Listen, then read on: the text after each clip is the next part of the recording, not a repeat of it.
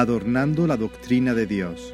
Mensaje de la palabra de Dios por el pastor Israel Sanz en la Iglesia Evangélica Bautista de Córdoba, España, 20 de mayo de 2018.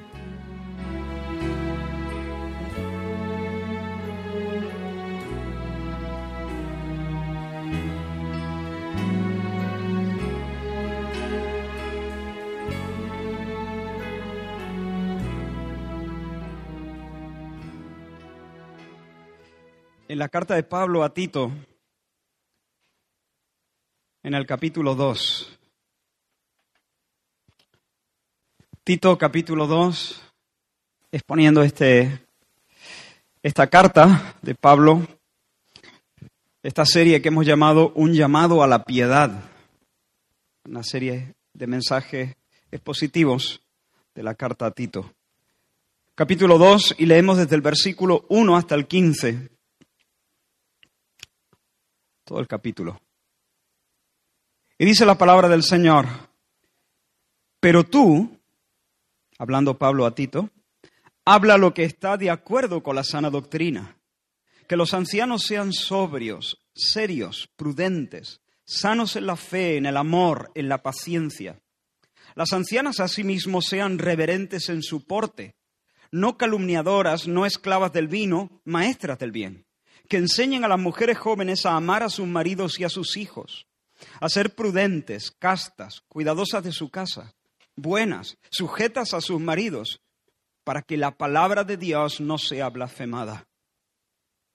Exhorta asimismo a los jóvenes a que sean prudentes, presentándote tú en todo como ejemplo de buenas obras, en la enseñanza mostrando integridad, seriedad palabra sana e irreprochable, de modo que el, adversario se avergüence y no tenga nada malo que decir de vosotros. Exhorta a los siervos a que se sujeten a sus amos, que agraden en todo, que no sean respondones, no defraudando, sino mostrándose fieles en todo, para que en todo adornen la doctrina de Dios nuestro Salvador. Porque la gracia de Dios se ha manifestado para salvación a todos los hombres enseñándonos que renunciando a la impiedad y a los deseos mundanos, vivamos en este siglo sobria, justa y piadosamente, aguardando la esperanza bienaventurada y la manifestación gloriosa de nuestro gran Dios y Salvador Jesucristo, quien se dio a sí mismo por nosotros para redimirnos de toda iniquidad y purificar para sí un pueblo propio, celoso de buenas obras. Esto habla y exhorta y reprende con toda autoridad. Nadie te menosprecie. Vamos a orar. Señor, estamos delante de tu palabra como ya hemos pedido. Queremos, Señor, conocerte. Eso es lo que queremos, Señor. Queremos conocer tu consejo, queremos conocer tu corazón, queremos seguirte, queremos tener comunión contigo. Por eso, Señor, ayúdame a explicar tu palabra Ayúdanos, Señor, a todos, Dios mío, a recibirla con mansedumbre, a entenderla, Señor. Alumbra nuestro entendimiento. Enseñoréate de nuestros corazones, de nuestras emociones, de nuestra voluntad. Atráenos, Señor, y en pos de ti correremos. Sedúcenos, Señor, con tu amor y con tu verdad, Dios mío. Quebranta, Señor, todo orgullo, toda arrogancia. Quebranta toda dureza, Señor, con tu ternura. Conquístanos, Señor, tú, para que andemos en pos de ti y estemos firmes, Señor, en nuestras alturas. En el nombre de Jesús, Señor, alza tu mano y aleja al adversario, aleja al enemigo. Señor, trae tú, Señor, victoria en medio de tu casa en esta mañana, en el nombre de Jesús. Amén. Amén. Quiero eh, enfatizar tres frases del texto que hemos leído. La primera está en el versículo 5, o, partes de una frase, tres expresiones que se contienen aquí. La primera en el versículo 5 dice, para que la palabra de Dios no sea blasfemada. ¿Lo ves? La segunda está en el versículo 8 y dice, de modo que el adversario se avergüence y no tenga nada malo que decir de vosotros. Y la tercera se encuentra en el versículo 10 y en la que quizá quiero subrayar con más énfasis y dice, para que en todo adornen la doctrina de Dios nuestro Salvador. El argumento de Pablo más o menos es el siguiente. Tito hay una iglesia en medio de ese antro de corrupción que se llama Creta. Y Dios ha levantado un remanente para él en una tierra de mentirosos, de rebeldes, de glotones, de perezosos, de borrachos. En medio de ese valle tan oscuro, Dios ha puesto su bandera y ha levantado una compañía para que caminen en santidad con él. El Señor os ha colocado allí como una antorcha, como un candelero en medio de una noche negra y cerrada. Y el mundo ejerce su presión anticristo para que no andéis como debéis. Y no solamente eso, sino que además, para colmo, se han introducido en medio de, de vosotros enseñadores maestros de tonterías. Quizá no dicen grandes herejías, por así decirlo, pero son charlatanes, hablan mucho, pero solamente hablan vanidades, trivialidades, cosas que no, que no conducen a la piedad, que no fomentan la santidad. Morralla, un montón de, de trivialidades sin importancia. Lo único que consiguen en realidad con sus enseñanzas es distraer el alma de las personas de aquello que es verdaderamente importante después de, recibir sus enseñanzas, el alma sigue tan flaca y tan débil como antes de recibirla. Pero tú, no te subas a ese carro. Pero tú ponte en pie, levántate como un hombre de Dios en medio de tu generación en esa isla de Creta. No cedas a la tentación de hablar aquello que está de acuerdo a las modas teológicas. Dales la verdad, Tito, dales la verdad. Habla lo que está de acuerdo con la sana doctrina. No, dejes de enseñar y hablar acerca del estilo de vida que es coherente con las grandes verdades del Evangelio. Habla, exhorta, habla, exhorta, reprende con toda autoridad. No te canses, que nadie te menosprecie. Enséñales que se porten de tal forma que honren el Evangelio. Esa es la idea. Enséñales a conducirse de tal manera por la vida que honren el Evangelio, que las mujeres amen a sus maridos, que se sujeten a sus maridos, que sean buenas, que amen a sus hijos, que se entreguen de corazón al cuidado de sus hogares, para que la palabra de Dios no sea blasfemada. ¿Te das cuenta del argumento?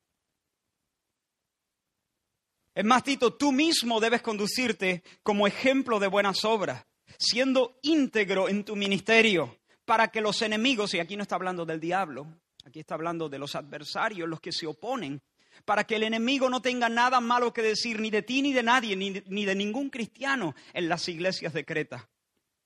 Que los esclavos, a pesar de estar viviendo algunos quizá en una situación de abuso, pero que no defrauden, que no se queden con lo que no es suyo, que no roben, sino que sean dignos de confianza en todo, para que adornen la doctrina de Dios nuestro Salvador que adornen la doctrina de Dios nuestro Salvador. Que adornen la doctrina de Dios nuestro Salvador. Quiero plantearos tres cuestiones a partir de esta idea. La primera es cuál es esa doctrina que hay que adornar. ¿Cuál es la doctrina que hay que adornar? La segunda es qué significa exactamente que adornen la doctrina de Dios nuestro Salvador. ¿De qué estamos hablando exactamente? Y en tercer lugar, ¿de qué forma práctica los hombres mayores, los ancianos y los hombres jóvenes pueden adornar la doctrina. En mensaje siguiente, si Dios quiere, veremos cómo de forma práctica las mujeres mayores y las mujeres jóvenes pueden adornar la doctrina. Pero hoy no, solamente nos vamos a centrar en los hombres, los mayores y los jóvenes. Y por supuesto, lo que se dice aquí también es aplicable eh, eh, eh, en muchos sentidos a las mujeres. Así que, ¿cuál es la doctrina que hay que adornar? ¿Qué significa exactamente adornar la doctrina? Y cómo de forma práctica los hombres mayores y los hombres jóvenes de la congregación pueden hacerlo. Así que entendemos que el cristiano tiene un llamado ineludible de adornar la doctrina de nuestro Salvador, de Dios nuestro Salvador. Pero ¿qué doctrina es exactamente esa? ¿Cuál es la enseñanza?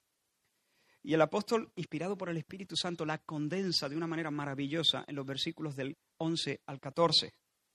Los acabamos de leer, pero permitidme que los vuelva a leer. Dice, porque la gracia de Dios se ha manifestado para salvación a todos los hombres.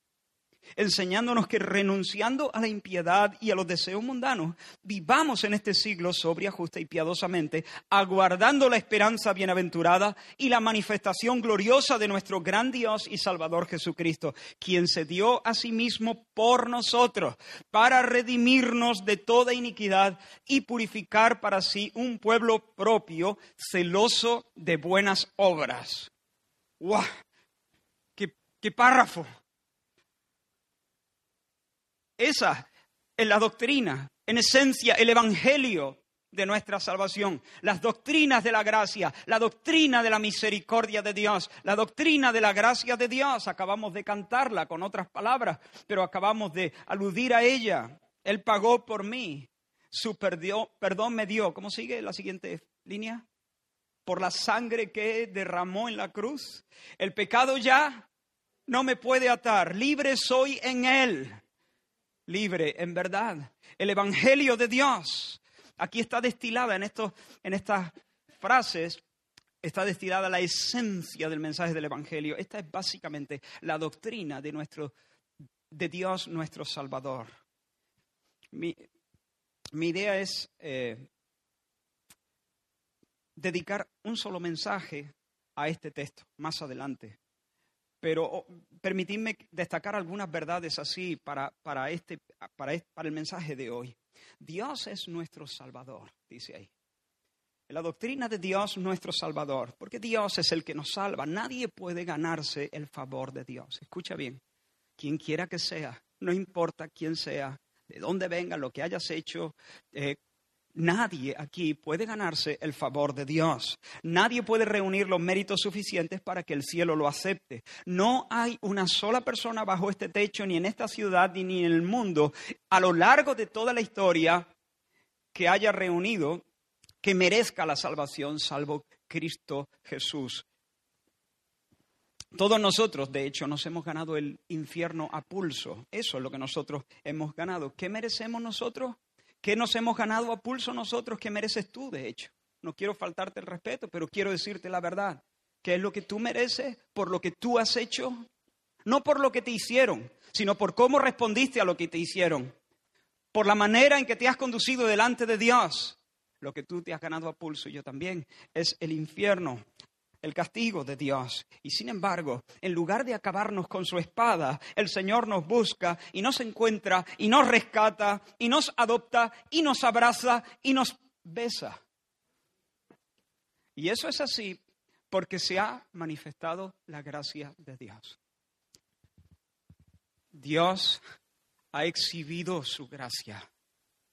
El Señor en su bondad, no movido por nada que haya visto en nosotros mismos, sino movido, motivado por su entrañable misericordia, por su bondad. Ha concedido a todos los hombres, es decir, a todo tipo de personas, de toda raza, de toda lengua, de toda tribu, de toda nación, sin hacer distinción, hombres, mujeres, viejos, niños, sanos, enfermos, les ha concedido salvación, un océano de amor y riquezas celestiales en Cristo Jesús.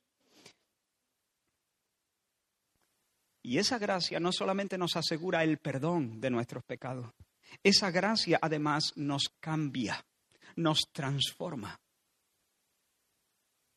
Esa gracia no solamente nos salva del infierno, también nos salva del vicio.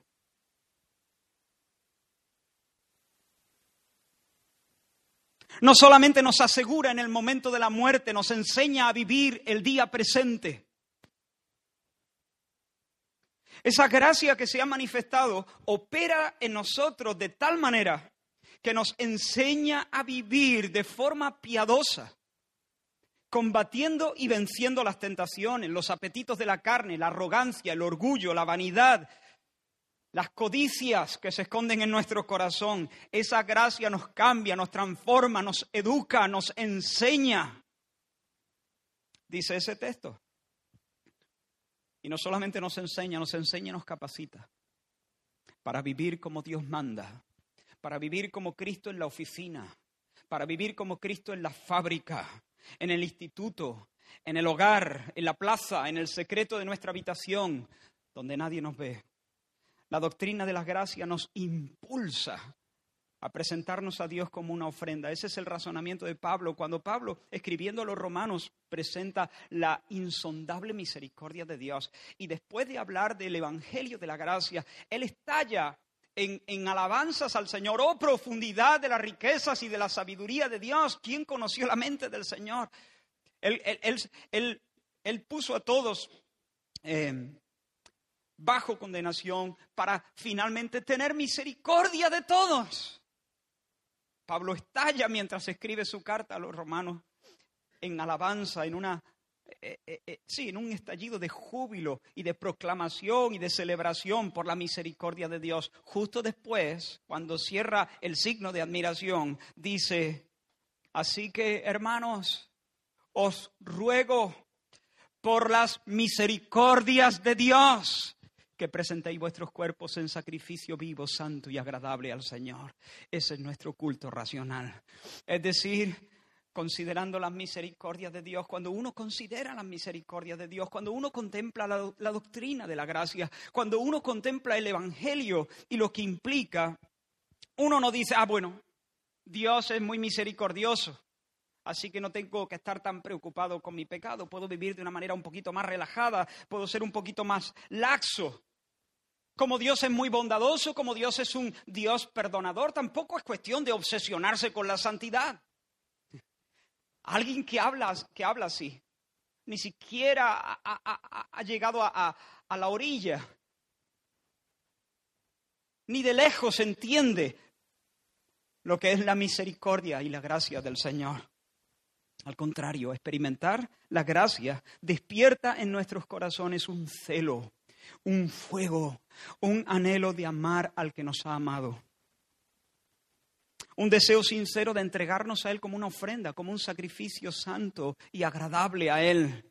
Provoca en nosotros una noble ambición, serle agradables. Mira lo que dice Pablo cuando escribe a los Corintios, segunda de Corintios capítulo 5 dice, el amor de Cristo, es decir, el amor que Cristo tiene hacia nosotros, nos constriñe, nos impele, nos impulsa, nos obliga casi, nos empuja de manera imparable. Cuando nosotros pensamos en el amor de Cristo, el amor de Cristo nos lleva en volandas a una vida de rendición. Mira lo que dice, el amor de Cristo nos constriñe, pensando esto, que si uno murió por todos, luego todos murieron, y murió por todos, para que los que viven ya no vivan para sí, sino para aquel que murió y resucitó por ellos. Hermanos, entender su entrega lleva a entregarnos. Y el que no se entrega es porque no ha comprendido la entrega de Él. Entender el misterio de su muerte y de su resurrección nos lleva a vivir bajo su señorío, para su alegría, para su fama, la gracia nos seduce para vivir como Dios manda. La gracia nos seduce para vivir como Dios manda. ¿Y cómo manda Dios? Pues de forma sobria, justa y piadosa. De manera sobria, justa y devota. Y además llenos de esperanza, esperando con ansias y con fe el retorno del Rey Jesús. Esta es la esencia del Evangelio de Jesucristo. Este es el meollo del mensaje de la gracia salvadora de Dios Salvador. Porque los pecadores son levantados del polvo y perdonados y declarados justos y transformados íntimamente y hechos herederos de todo. Hermanos, gloria. ¿Qué se puede decir a esto? Preciosa enseñanza. Yo soy pobre. No me refiero ahora económicamente. Soy pobre de, soy pobre, no tengo recursos, soy incapaz, así que no me hables del noble camino óctuple del budismo. ¿Qué camino? No tengo fuerza, no sé caminar. No me hables de los doce pasos de los alcohólicos anónimos. No puedo. No me des las letanías del Santo Rosario. No me, no, no me propongas un vía crucis. No me des una lista de requisitos para alcanzar el cielo. Dame la doctrina de la gracia. Dame la, doctrina de Dios nuestro Salvador. Dime que la salvación es de Él, que Él la otorga gratuitamente en, base a lo que Cristo ha hecho como un campeón en la cruz. Dime que puedo comer, beber vino y leche y que puedo obtenerlo sin dinero y sin precio, porque no tengo dinero, no tengo recursos, no puedo salvarme, no puedo recorrer el camino, no puedo hacer ni los ocho pasos ni los doce pasos, no puedo dar ni siquiera un paso. Háblame del Salvador, dime que gritó triunfante desde la cruz que estaba hecho, consumado es. Ese es el mensaje del Evangelio. Lo que Dios es y ha hecho por nosotros a favor nuestro en Cristo Jesús. Salvación gratuita y salvación verdadera, que no solamente nos consuela para una esperanza futura, sino que también nos transforma para vivir hoy, el día presente, libre de la adicción a la pornografía y de las rebeliones de nuestro propio corazón y de las vanidades del mundo que nos presiona. Ahora, esa es la doctrina, habiendo visto cuál es la doctrina. ¿Qué significa adornar la doctrina? ¿Qué es exactamente lo que Pablo quiere decir cuando dice que los esclavos deben comportarse de tal manera, no robándoles nada al amo, sino siendo fieles en todas las cosas? Que el amo pueda entregarle la llave y darse la vuelta y dormir tranquilo sabiendo que su sirviente no le va a defraudar. De tal manera debe vivir que adorne la doctrina de Dios Salvador. ¿Qué significa eso? El verbo aquí, el verbo traducido por Reina Valera, adornar, es el verbo griego cosmeo, de dónde viene nuestra palabra cosmética. ¿Qué es la cosmética? Es el arte de aplicar, diríamos, ciertos productos para embellecer el cuerpo, especialmente para embellecer el rostro. Es decir, el arte de hermosear. Esa es la cosmética, básicamente. El arte de, hermosear, de hacer que algo resulte atractivo. Adornar, entonces, es eso. Significa engalanar, significa em, embellecer, significa hacer que algo luzca hermoso, atractivo, también tiene la acepción de honrar, adornar la doctrina, es honrar la doctrina, honrar el Evangelio, hacer que el Evangelio luzca hermoso, hacer que el Evangelio luzca atractivo. Eso es lo que significa. Así que la idea es que los creyentes en Creta deben vivir de tal forma que su conducta haga que el Evangelio, delante de los ojos de los incrédulos, luzca hermoso, atractivo, que todos puedan apreciarlo y que todos puedan elogiarlo. Que los cristianos hagan que la salvación sea apetecible, que demuestren que la doctrina que proclaman es verdad. ¿Por qué? Porque las cadenas se rompen, que hay verdadera liberación, que los que hablan de la salvación en realidad son salvos en el presente, no solamente en un futuro lejano.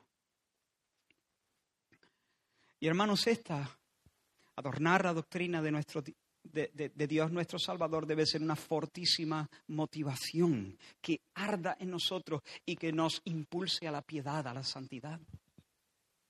El deseo de honrar a Dios y su doctrina delante de un mundo incrédulo que mira, que observa, debería ser como un fuego metido en nuestros huesos, que nos impulse a combatir, a luchar en medio de las tentaciones, a mortificar el pecado y los restos de pecado en nuestra vida. Que no nos deje tranquilos si podemos, si comprobamos que hoy somos igual que ayer. Que nos inquiete a progresar, a caminar el sendero de la santificación. Se trata de dejar a Dios en buen lugar, hermano. Se trata de dejar su evangelio en un lugar donde pueda ser visto y apreciado y elogiado por los hombres. Y no solamente eso, se trata de hacerle un bien a nuestros semejantes. Una cosa, hermano, la, enseñanza de Dios es hermosa en sí misma, no necesita adornos. El problema es que el mundo no ve esa hermosura. El Evangelio es hermoso, pero el mundo no lo ve. ¿Cómo lo puede ver el mundo? ¿Cómo lo puede ver? Cuando la verdad se encarna y se manifiesta en una conducta santa. No son nuestros discursos los que adornan la doctrina, es nuestro comportamiento el que adorna la doctrina. Cuando los otros, los que no conocen todavía al Señor, pueden ver los efectos saludables de la sana doctrina. La sana doctrina es hermosa, pero nadie percibe su hermosura hasta que pueden ver los efectos saludables.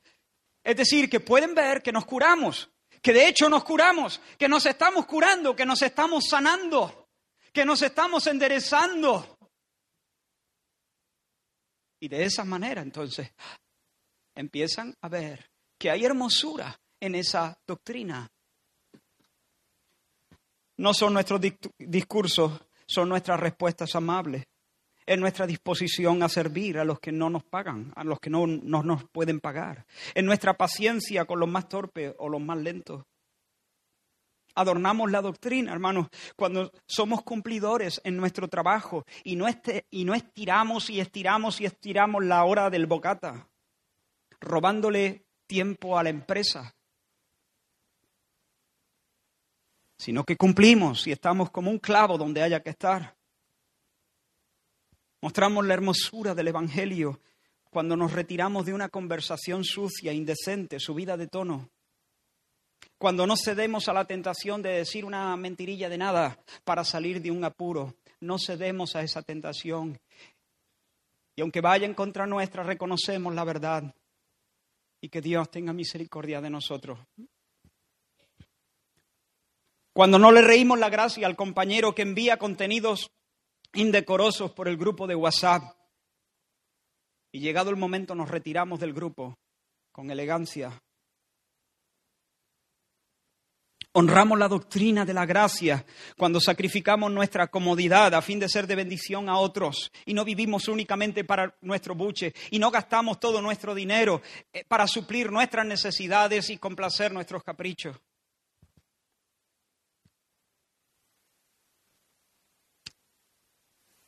Hermanos, son las buenas obras las que provocan a los hombres a considerar la fuente de las de la que esas obras brotan. Es decir, cuando ellos ven, entonces se preguntan por qué, por qué lo hace, por qué hace eso, por qué se comporta como se comporta, por qué no se ríe con las gracias que estamos haciendo al, al hablar de nuestros ligues de este fin de semana. ¿Por qué no se suma al corro para contar estos chistes? Y en muchos casos, hermano, los hombres tendrán que admitir que el fuego que arde en la caldera de nuestra alma y que nos impulsa a vivir de esa manera es que hemos tenido un encuentro con Jesucristo y con su Evangelio.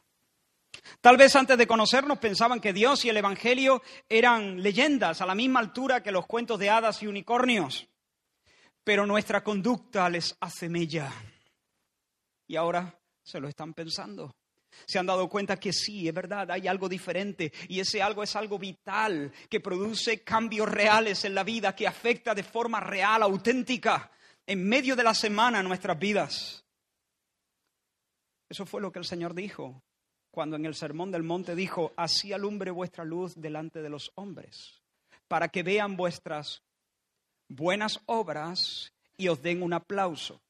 No dijo eso. Ellos verán vuestras buenas obras y glorificarán al Padre.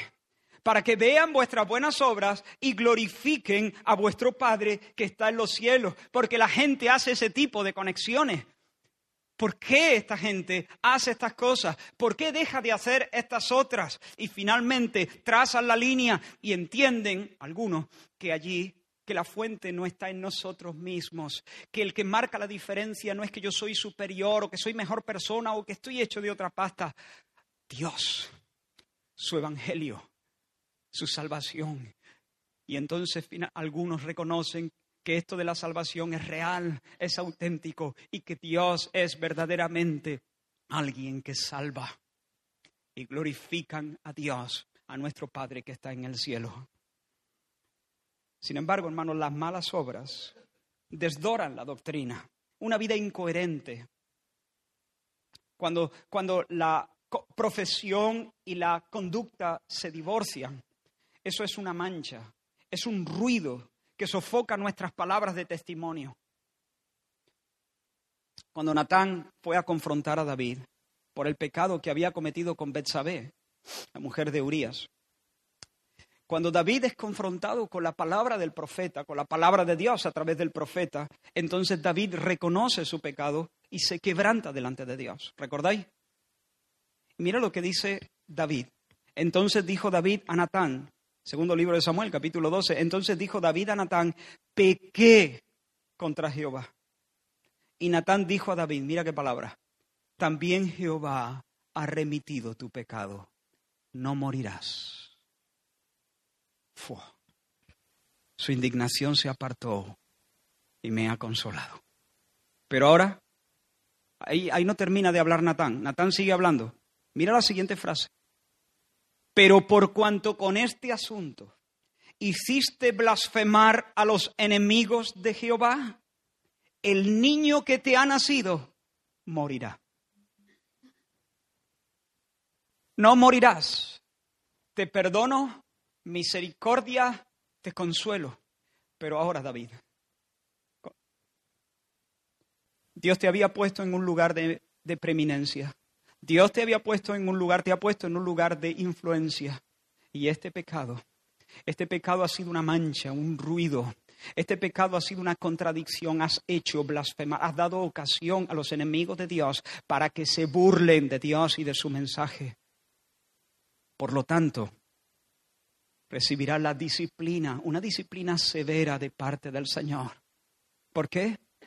Porque te interesa aprender, David, porque te interesa madurar. Y aquí está papá para darte la disciplina. El niño de Betsabé, que Betsabé ha tenido contigo, morirá.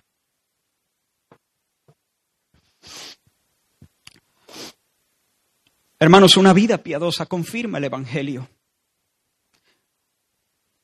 Una vida piadosa confirma que el Evangelio es una fuerza viva y santificante que ennoblece el alma, que orienta el alma, que la coloca en una tierra de luz. Pero cuando nosotros damos cabida al pecado, no solamente atentamos contra la majestad de Dios y entristecemos su Espíritu Santo, sino que además, sin palabras, comunicamos que el Evangelio es ineficaz, que el Evangelio en realidad no cambia a nadie. Venimos a ser como un vendedor de crecepelo que es calvo.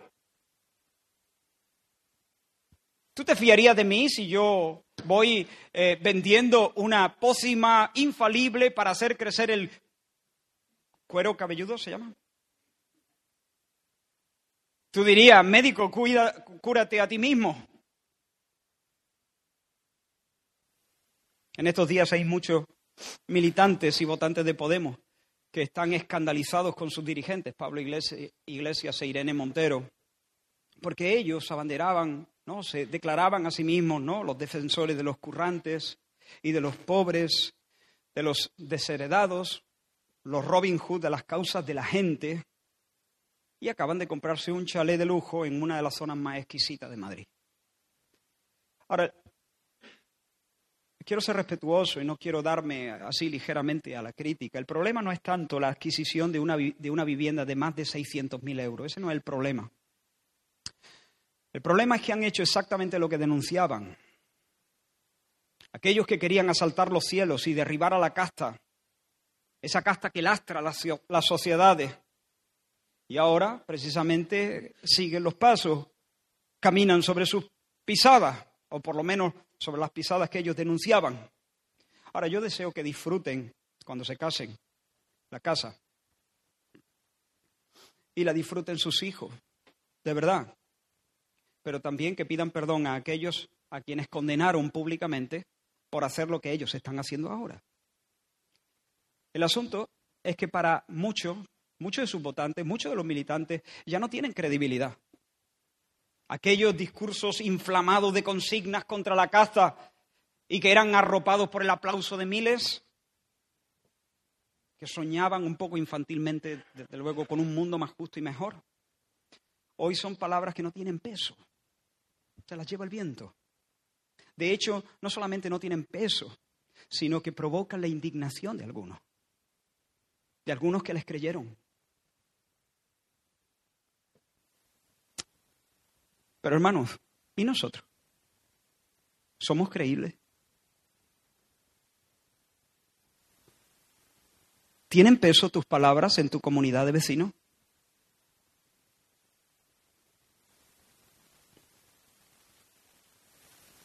Dios es celoso de su reputación. Él está comprometido ardientemente con su honor. Él siente dolor al ver su santo nombre profanado entre las naciones.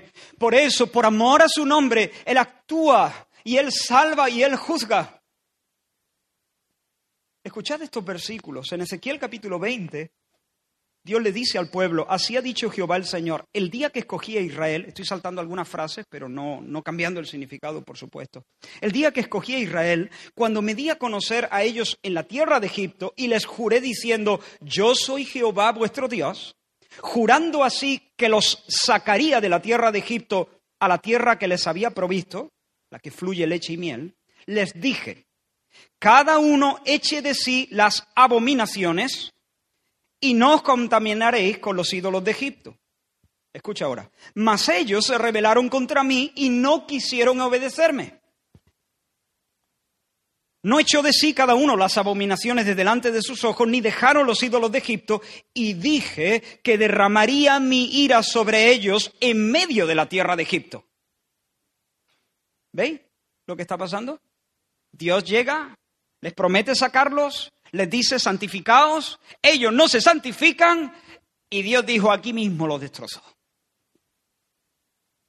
Ni, ni, tierra, ni leche, ni miel, ni nada. Aquí mismo me los, me los, los consumo. Porque no se puede tener menos vergüenza. Que Dios venga a libertarte, te dé una orden y pases absolutamente, olímpicamente de Él. Me los cargo aquí mismo, dijo Dios.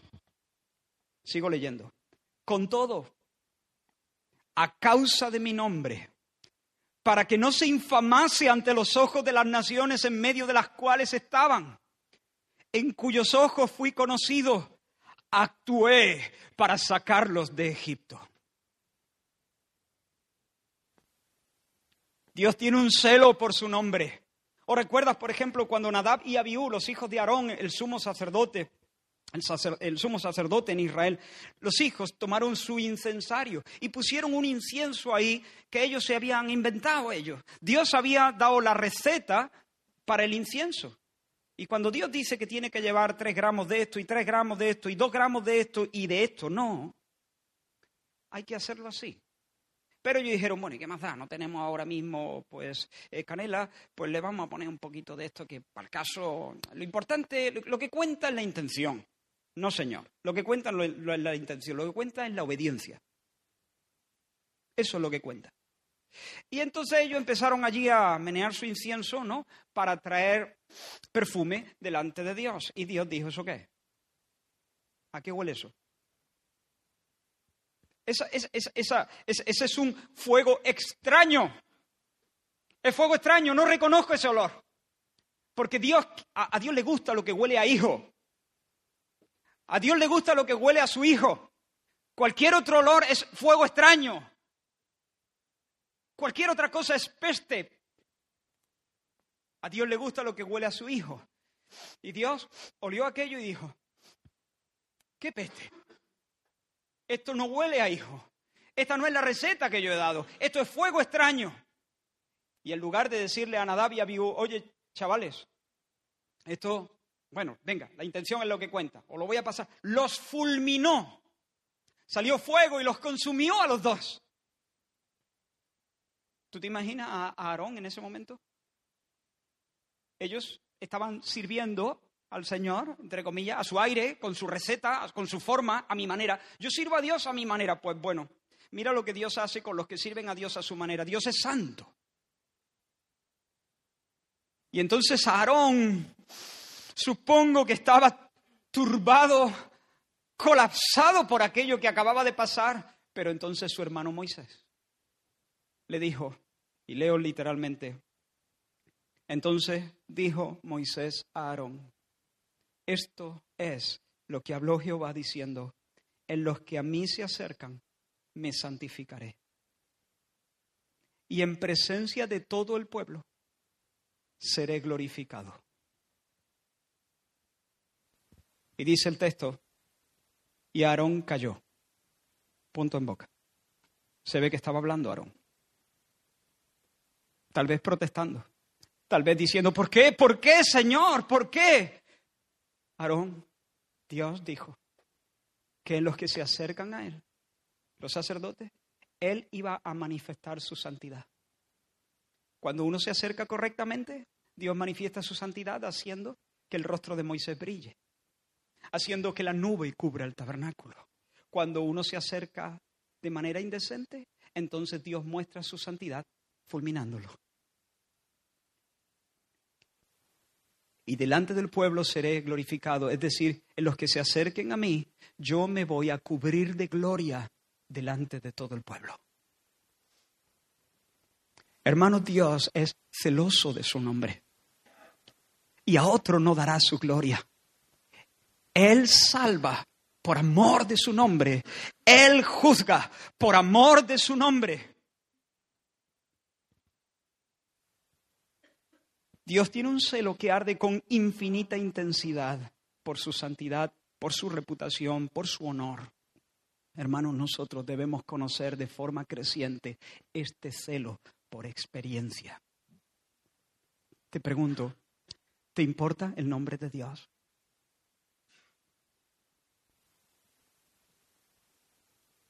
¿Te importa el nombre de Dios? ¿Te importa su fama? ¿Te importa su celo? ¿Te importa cómo queda Él delante de la gente? ¿Te importa de verdad?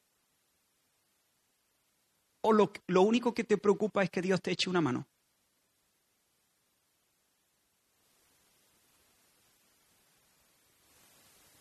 ¿Arde dentro de ti un deseo indomable de que Dios se glorifique y se llene de gloria delante de las naciones?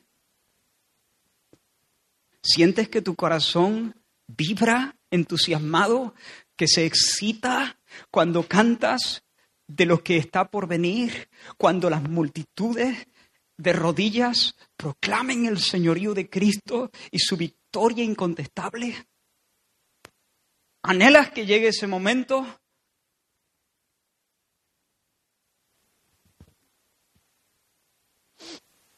¿Te importa su fama a tal punto que estás dispuesto a separarte de todo aquello que le puede dar pie a los demás, a pensar que nuestra profesión es una de tantas y que la salvación de la que hablamos es uno más de los miles de discursos religiosos que saturan el mundo? Hermanos, todos nosotros nos sentiríamos avergonzados si nuestros hijos delante de la visita hicieran cosas indecentes porque su comportamiento atentaría contra el buen nombre de nuestra familia y pondría en tela de juicio nuestra capacidad para criarlos y para gobernar el, hogar. ¿Sí o no? Nos importa nuestro nombre. Nos importa nuestro nombre. Por eso les decimos a los niños, hijos, eh, hoy tenemos visita. Mm, no hace falta que os diga cómo debéis portaros, ¿verdad? ¿Hay alguien que nunca hizo eso? Sed amable, no vayáis a discutir. Quiero que os portéis bien, como siempre. Bueno, un poco mejor. Por supuesto, yo no estoy hablando de ser hipócritas. No queremos ser hipócritas, pero sí queremos ser agradables. Sí queremos ser amables. Sí queremos que la visita, queremos evitarle a la visita eh, situaciones que les hagan sentir tenso, incómodo. Queremos que se sientan a gusto, queremos que, se vayan no pensando que nuestro, que, nuestro hogar es un, es un lugar indeseable donde no hay ni concierto, ni paz, ni nada. ¿Sí o no? Para mí todo esto me parece bastante natural. Y los hijos que son un poco sabios, cuando, cuando tienen ya un poco, un par de dedos en la frente, ¿no? Cuando son muy chiquitos no se les puede pedir demasiado, ¿no? Y uno debe relajarse un poco.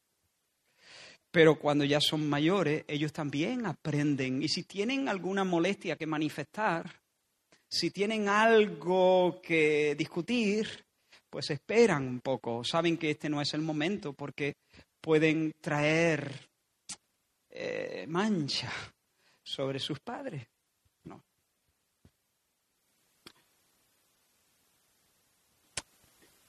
Nos importa nuestro nombre, nos importa nuestro nombre. Pero hermanos, ¿sentimos ese mismo celo cuando se trata del nombre de Dios? ¿O somos como esos niños desvergonzados que avergüenzan a sus padres delante de los extraños? ¿Qué conclusiones sacaría la ciudad de Córdoba si examinaran tu vida durante este, eh, durante, bueno, lo, lo que va de mayo? ¿Qué conclusiones sacaría sobre el cristianismo?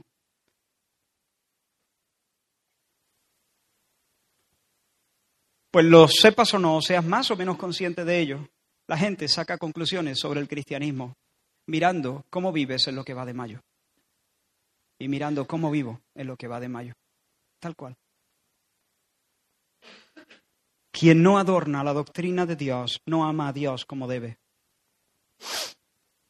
Es más, tampoco ama a su prójimo, por cuanto no le preocupa que pueda sacar conclusiones equivocadas. No le preocupa que su conducta le lleve a endurecerse más y más contra el Señor y contra el Evangelio y finalmente termine menospreciándole y blasfemando contra su nombre. Ahora, llegamos a, la parte final, al tercer punto.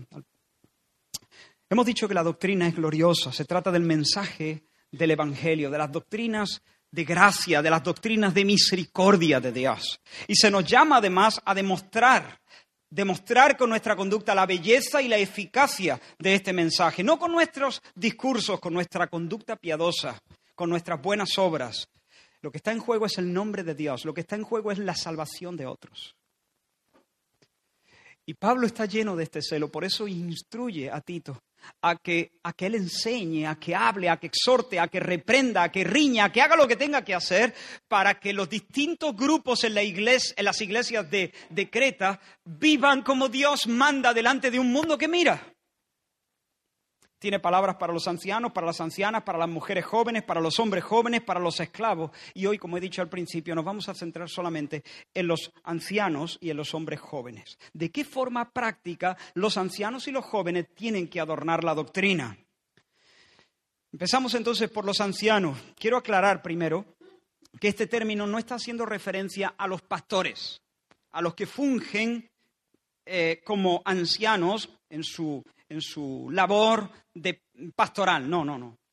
Está hablando de los veteranos, de los que peinan canas, de, si es que peinan algo, de, los que son, eso, ancianos.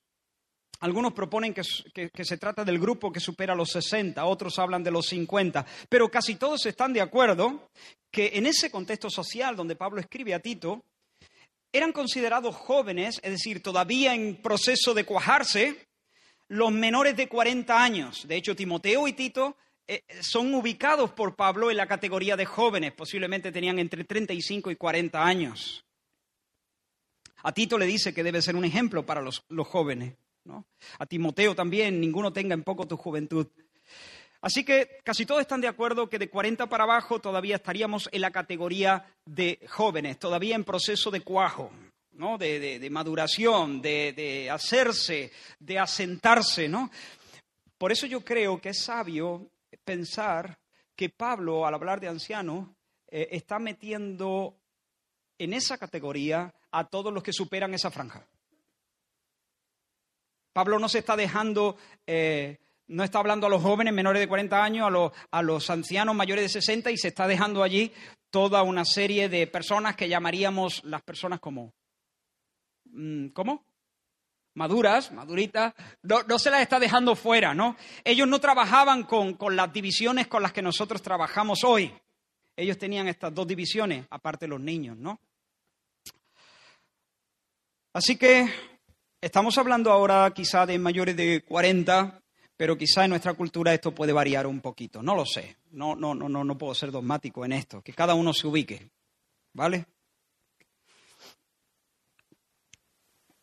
Que cada uno se ubique, pero papá, tú no te puedes ubicar con los jóvenes, ni, ni Samuel te puede ubicar con, con los ancianos, ¿vale? Cada uno se ubique dentro de cierta...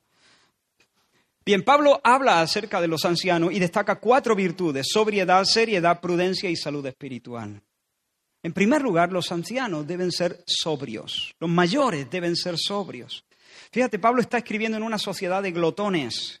Y en una sociedad de glotones, el Espíritu Santo convoca a los suyos a que adornen la doctrina siendo moderados. Los cretenses son panzas holgazanas, comen y beben, se entregan a la sensualidad, lo que les pida el cuerpo. Pero ellos no pueden vivir así. Ellos deben contenerse, ellos deben refrenarse, ellos deben saber parar.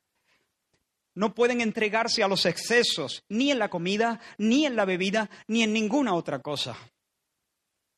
Cuando ellos digan, no, gracias, aquí me paro, me planto, de esa manera estarán mostrando la belleza y la eficacia, la belleza y el poder del Evangelio. Estarán mostrando que de verdad la doctrina de Dios el Salvador salva verdaderamente, porque rompe los yugos del vicio y del exceso. Los, ancianos deben ser templados, es decir, que hayan aprendido a moderar sus apetitos. Hombres que no se muevan por sus impulsos, que no se rindan ante la tentación de entrar en un buen chisme que sean templados y diga, aquí me planto. No quiero saberlo. Que no se entreguen en brazos de la ociosidad y la holgazanería. Que no se pasen el día panza arriba. Que sepan sujetar sus emociones a su razón y al Espíritu de Dios.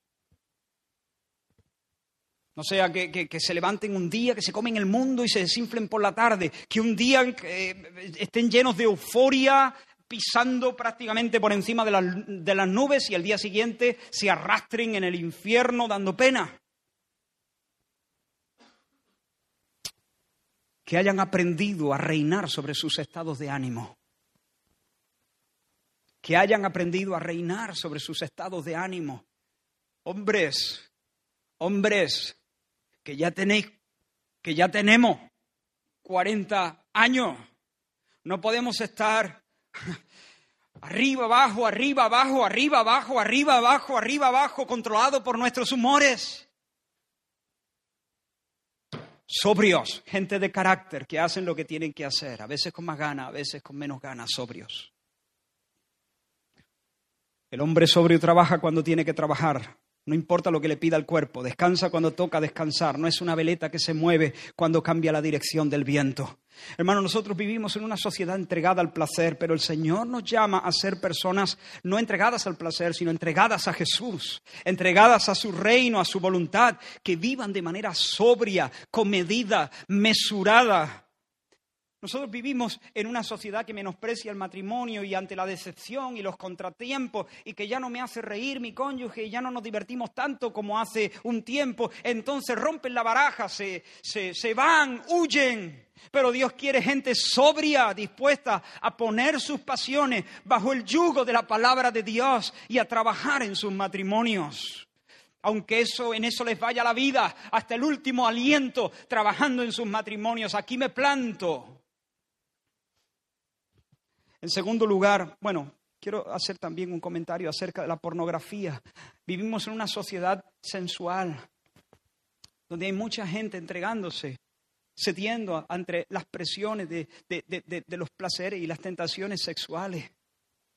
Eh, tenemos que ser hombres, hombres, hombres, hombres, que no se dedican a navegar por sitios sucios e indecentes que mantienen sus pasiones bajo control.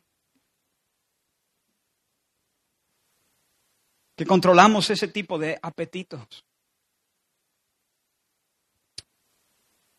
En segundo lugar, los ancianos deben ser serios. No significa esto que deben ser toscos, que tienen que ser duros en el trato, lucir caras largas, un gesto agrio, que los ve y te dan ganas de tirarte por un puente. ¿no? Lo que significa eh, no es serio de... No, no, no, eso no significa. El anciano puede reír, puede bromear, puede tener un gesto amable. Significa, ese, ese término griego significa dignos de respeto, dignos de respeto que inspira respeto, que cuando tú lo ves en su manera de conducirse, él va por la vida, se relaciona con otros, cumple eh, sus labores e inspira respeto. Si caminas un rato con él, te vas a dar cuenta que para él la vida no es un juego, él está consciente de la realidad de Dios. Él está consciente de la solemnidad de la vida y de la muerte. Él está consciente del destino eterno de las almas inmortales. Él está consciente de la batalla que ruge a su alrededor, la batalla espiritual. Y eso le impide, aunque ríe y es amable y, bromea, no todo el tiempo, por supuesto, porque no todo el tiempo hay tiempo para bromear y tiempo para dejar de bromear. Ah, pero aunque ríe y es amable, todo el tiempo te das cuenta que no es alguien frívolo, no es alguien superficial. El tono general de su meditación es grave, pesado, importante. El tono general de su conversación es grave, pesado, importante. Y cuando, aun cuando está lleno de alegría, su actitud ante la vida es seria. ¡Ey! Tenemos 40 tacos. No podemos ser unos chinchiribaina. Esa es una palabra muy andaluza. No está en el diccionario, solo en un diccionario andaluz que encontré. Los ancianos no pueden ser niños en un salón recreativo. El anciano debe ser un soldado en un campo de batalla, un sacerdote en un territorio sagrado. Es un hombre que está dedicado a pensar todo lo que es verdadero, todo lo que es honesto, todo lo que es justo, todo lo puro, todo lo amable, todo lo que es de buen nombre, aquello en lo que hay virtud, aquello que es digno de alabanza. Allí está su corazón, allí están sus meditaciones, allí está su mente. Hermanos, nosotros estamos viviendo en una sociedad que fomenta una, adolescencia eterna, donde hay tíos de 45 tacos que consumen las horas comiendo pizza y cazando Pokémon. Comer pizza está bien, ¿eh? Comer, eh, cazar Pokémon.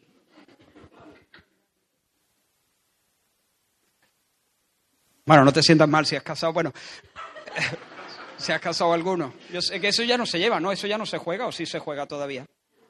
¿Eh? Eso fue el año pasado, ¿no? Yo estoy un poco desfasado. Matando marcianos en la Play. Aunque ya no se matan marcianos, se matan personas.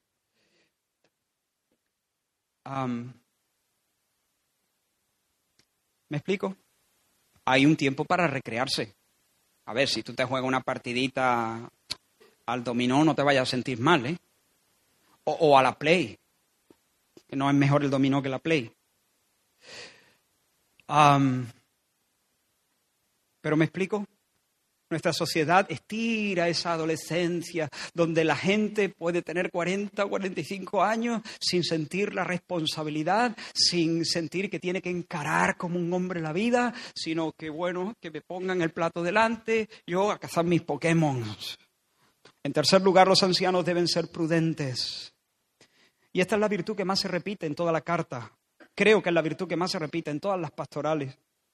De hecho, esta virtud en este pasaje debe adornar la vida no solamente de los ancianos, sino también de las mujeres mayores y de las mujeres, o sea, de las mujeres jóvenes y de los hombres jóvenes. La palabra que Reina Valera traduce prudente significa más o menos esto. Está muy cercana a, a los términos que ya hemos dicho, ¿no? Significa sensatos, cuerdos, lúcidos, de mente sana, de mente madura y equilibrada. Es decir, hombres de buen juicio, hombres que sepan discernir qué es bueno, qué es malo, qué agrada a Dios, qué no agrada a Dios, qué le entristece, qué le bendice, que sepan interpretar la vida en general a la luz de la palabra de Dios bajo los criterios divinos, que no se dejen llevar por sus impulsos, sus corazonadas, sus pensamientos propios. Alguien prudente es alguien que está en sus cabales, que lleva las riendas de su propia vida. Por ejemplo, Lucas usa esa misma palabra cuando describe, leo el texto mejor, y salieron a ver lo que había sucedido y vieron a Jesús y hallaron al hombre de quien habían salido los demonios. Hace cinco minutos estaba endemoniado, pero ahora lo hallaron, dice, sentado a los pies de Jesús, vestido y en su cabal juicio. Esa palabra, en su cabal juicio, esa es la misma. Dueño de sí mismo, llevando las riendas de su propia vida, sentado, vestido y en su cabal juicio. Hermano, cada, cada semana, creo yo, me llegan ofertas, súper ofertas, super, es la súper oportunidad de mi vida de pedir un préstamo que se me concede a un interés súper ventajoso. A veces me llega del BBV o a veces me llegan notificaciones por el móvil o lo que sea. ¿no? A veces me hacen llamada a las 3 de la tarde, claro. No quiere hacer un viaje, no, gracias, es que no necesito, pero no quiere hacer un viaje usted, pues, a ver, no, no, le voy a contar mi vida, pero sí quiero hacer viajes. ¿Cómo no voy a querer hacer viajes?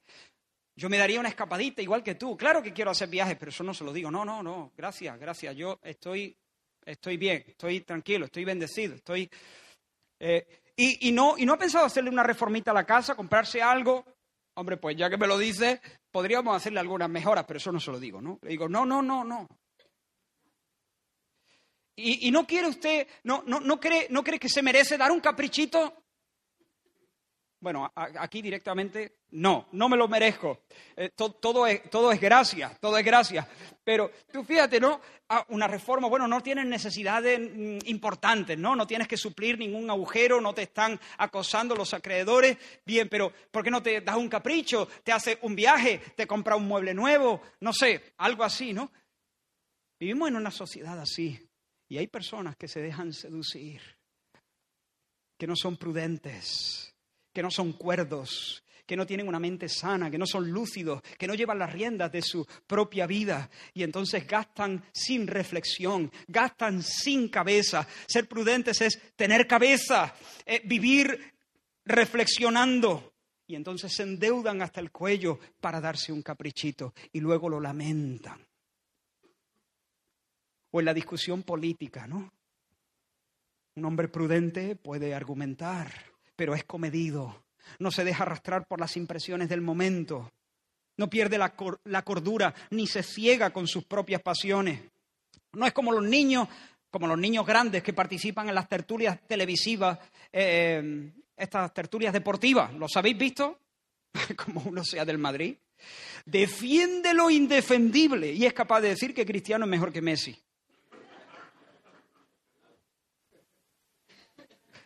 Y como uno sea del Barça, entonces defiende lo indefendible.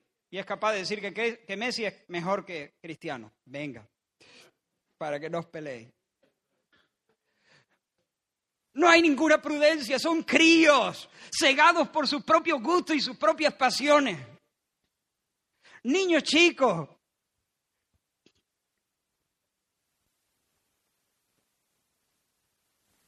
Tenemos más de 40 tacos nosotros tenemos que ser prudentes, sensatos, cuerdos en nuestros sitios, sentaditos, vestidos y nuestro cabal juicio, no cegados con nuestras propias pasiones, no sacándonos los ojos para seguir en pos de, de nuestras corazonadas. En cuarto lugar, los ancianos deben ser sanos espiritualmente. Tal vez a esta edad se acelera el declive físico.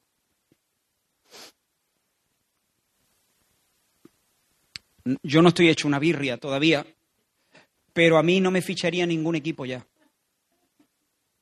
Tengo 44, se me había olvidado. Tengo 44 y a esta edad ya no voy para arriba, ya comienzo a decaer, ¿no? Pero quizá otros puedan hablar ya de otra serie de goteras y de dolores pero lo que Pablo está diciendo es que al tiempo que se desgasta este hombre exterior, el interior se renueva y se hace cada vez más sano, más sano. Y dice que deben ser sanos, deben ser sanos, deben ser sanos en su fe, deben ser sanos en su amor, deben ser sanos en su perseverancia. En relación a Dios, deben ser sanos en su fe. Es decir, deben crecer en esa confianza íntima en Dios, en su persona y en sus promesas. Pueden, tienen, que, tienen que haber crecido y seguir creciendo en una relación con Dios al punto que puedan decir, como Pablo les dijo a los que viajaban con él en aquel barco que estaba eh, peligrando, tranquilo, yo confío en Dios, que será así como se me ha dicho. Dios le dijo que le había concedido la vida de todos y que aunque el barco iba a, a, destruirse, pero las vidas serían preservadas. Yo confío en Dios, que será así como se me ha dicho. Hermanos, especialmente hombres maduros de la congregación, vamos a entrar con Dios, vamos a acercarnos a Él. Vamos a bucear en la palabra de Dios. Vamos a entender lo que se nos ha dicho. Vamos a conocer las promesas que, que, son para nosotros.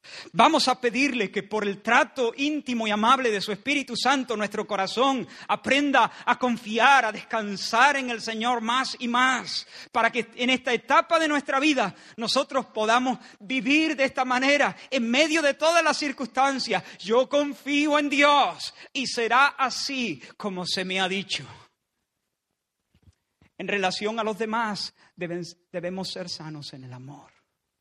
No una vida ombligocéntrica, no una vida que va, no la vida de un caníbal, que va aprovechándose de los demás, acercándose a los, otros, a ver qué puedo sacar de ti, a ver qué puedo sacar de ti, a ver qué puedo sacar de ti. Sanos en el amor, por cuanto yo soy una persona agraciada, con toda bendición espiritual. Entonces salgo a la calle como un deudor, a griegos y a no griegos. No salgo por la vida como un tanque vacío de amor. No salgo a la vida como un tanque medio vacío de amor. A ver quién puede llenarme, a ver quién puede darme. Salgo como un deudor, porque el Señor ya me ha llenado en Cristo Jesús y me ha concedido todas las cosas, toda bendición espiritual, todo es vuestro, me dice Dios, en Cristo Jesús, todo es vuestro. Por lo tanto, salgo lleno de mi habitación y salgo para dar, no para tomar, no para arrebatarle a nadie, no para ser un parásito de nadie, sino para ser un siervo de todos, como dijo Pablo. Hermanos, yo quiero vivir así. Que el Señor me ayude, que el Señor me perdone cuando tropiece, cuando no lo hago. Pero quiero vivir así. Hermanos, vosotros que ya en medio de esta ciudad adornemos el Evangelio viviendo de esa manera. No estés con tu mujer siempre pensando lo que ella te debe.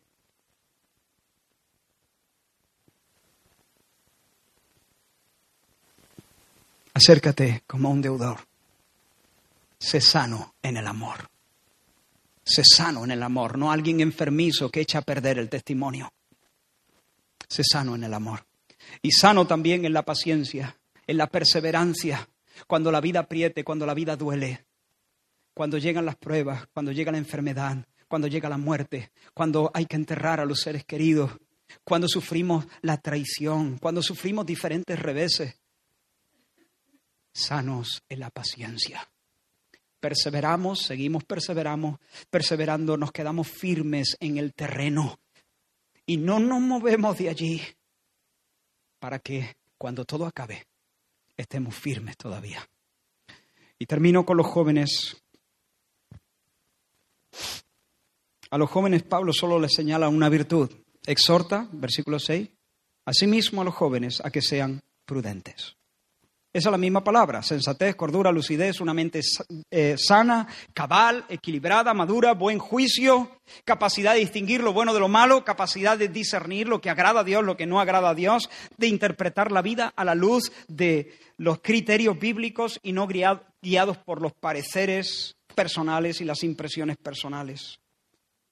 Y quiero terminar aplicando directamente, puesto que ya hemos explicado un poco de qué va este concepto. Mirad jóvenes, 18, 17, 13, 14, 25, 26, 30, 35, anda.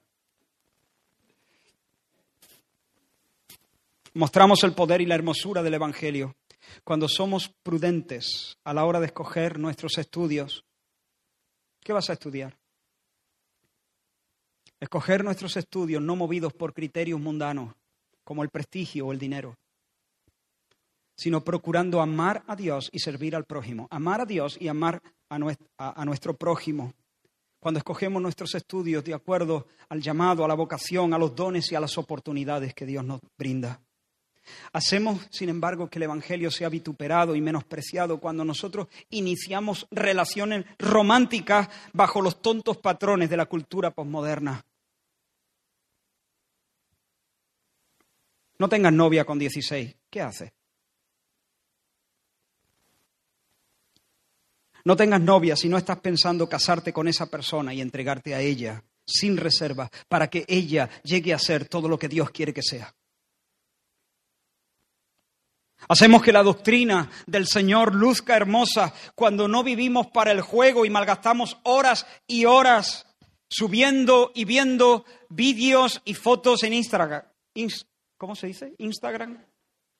O cazando marcianos en la Play, como digo. Descansamos, claro. Nos recreamos, por supuesto. Pero para recuperar fuerza. Dentro de poco vais a tener todo un verano no os tiréis como la Bartola, como Garfield. Aprovechad bien el tiempo, aprovechad las oportunidades, afilad el hacha para servir al Señor. No digo que os vayáis a una mina, no digo que os volváis a repasar todos los apuntes del curso, a menos que tengáis necesidad de hacerlo. No digo que escribáis una tesis doctoral, pero sí digo que seáis disciplinados que aprovechéis el tiempo porque no vuelve y ahora vuestras fuerzas están casi intactas.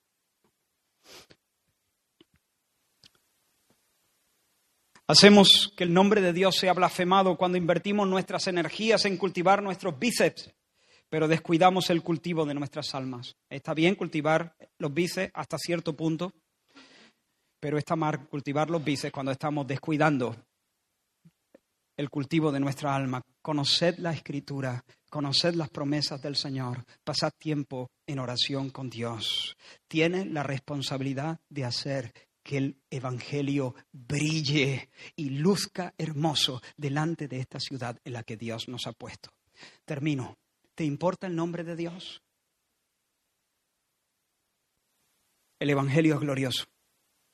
Es glorioso esta doctrina de la gracia, esta doctrina de la misericordia, esta doctrina de la bondad de Dios, que Él se entregó a sí mismo por nosotros para redimirnos de nuestra inmundicia, de nuestro pecado, hacernos un pueblo de su propiedad, celoso de, de, buenas obras. Es glorioso, es un mensaje glorioso, liberador y potente, pero nosotros tenemos la responsabilidad de hacerlo lucir con nuestra conducta.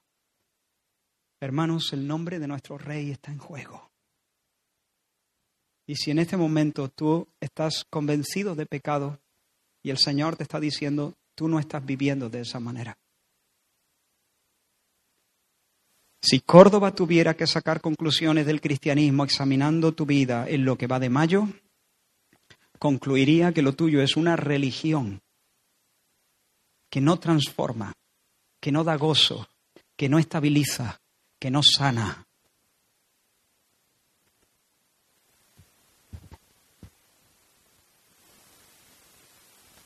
¿Tienes cuentas pendientes con alguien? ¿Familiares con los que no te hablas? Mancha sobre el Evangelio. En lo que a nosotros dependa, debemos estar en paz con todos los hombres. Reconcíliate ya Mañana es tarde. Ya, ya. ¿Por qué? Porque queremos que el nombre de Dios sea famoso. Queremos que mi vecino vea que el Evangelio sí marca la diferencia en mi vida. Sí es eficaz. Sí transforma la vida. No queremos que se burlen de nuestro Dios. No queremos que nos digan, ¿dónde está vuestro Dios? Mi Dios está en los cielos, todo lo que quiere hace. ¿Hay voces en tu casa que traspasan las paredes y todo el barrio o toda la, planta puede ver, puede escuchar? Oh, hermano, tírate de boca en el suelo y llora delante de tu Dios y pídele que te salve y que arranque de ti esa amargura y quite de ti esa ira y te llene del Espíritu Santo para que en lugar de voces haya cánticos espirituales y alabanza al Señor. ¿Por qué? En primer lugar, porque nos importa el nombre de Dios, porque no queremos que su nombre sea blasfemado. Vístete para honrar el Evangelio. Habla para honrar el Evangelio. Comunícate con los demás para honrar el Evangelio. Ve a aquellos lugares donde tu presencia honre el Evangelio. Sal de aquellos lugares donde pongas en tela de juicio la eficacia de la piedad y del Evangelio. Participa de las conversaciones donde puedas honrar el Evangelio. Corre de las conversaciones donde las puedes darle motivos a la gente para reírse de tu fe. Vamos a orar. Señor, quiero tener un mayor celo por ti. Queremos tener un mayor celo por ti. Perdónanos, Señor, cuando hemos tenido más celo por nuestro propio nombre, Señor, que por el tuyo. Queremos verte en la cruz, ensangrentado, entregando tu amor, entregando tu vida por nosotros, Señor. Y queremos que esa visión y que ese entendimiento, Señor, nos constriñan, nos seduzcan, nos enamoren. Señor, queremos ser llenos de un nuevo celo, de un nuevo fuego, Señor, de un nuevo deseo de que tú, Señor, tengas gloria, tengas fama. Oh Dios, en el nombre de Jesús, mueve a tu iglesia, a esta congregación, Señor, al arrepentimiento. Si necesitamos, Dios mío, arrancar cosas de nuestra vida, cambiar cosas de nuestra vida, confesar pecados, cambiar conductas, hábitos, Señor. Oh Dios mío, bendíganos Dios, el Dios nuestro, y sea conocido en la tierra tu nombre, que sea notorio en Córdoba, que tú sí salvas, que tú sí rompes las cadenas del, del vicio. Ayúdanos, Señor, ayúdanos, ayúdanos Ayúdanos, Señor. No dejes que esto sea, Señor, simplemente un pensamiento que pasa por nuestra mente para luego irse. Dios mío, inquiétanos, Señor. Que esta iglesia, Señor, que podamos adornar la doctrina. Y luego tú danos el crecimiento que tú quieras. Señor, que nuestro principal argumento para evangelizar sea nuestra propia conducta.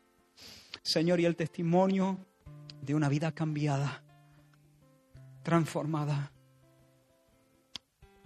en el nombre de Jesús. Amén. Fija tus ojos en Cristo, tan lleno de gracia y amor. Y lo te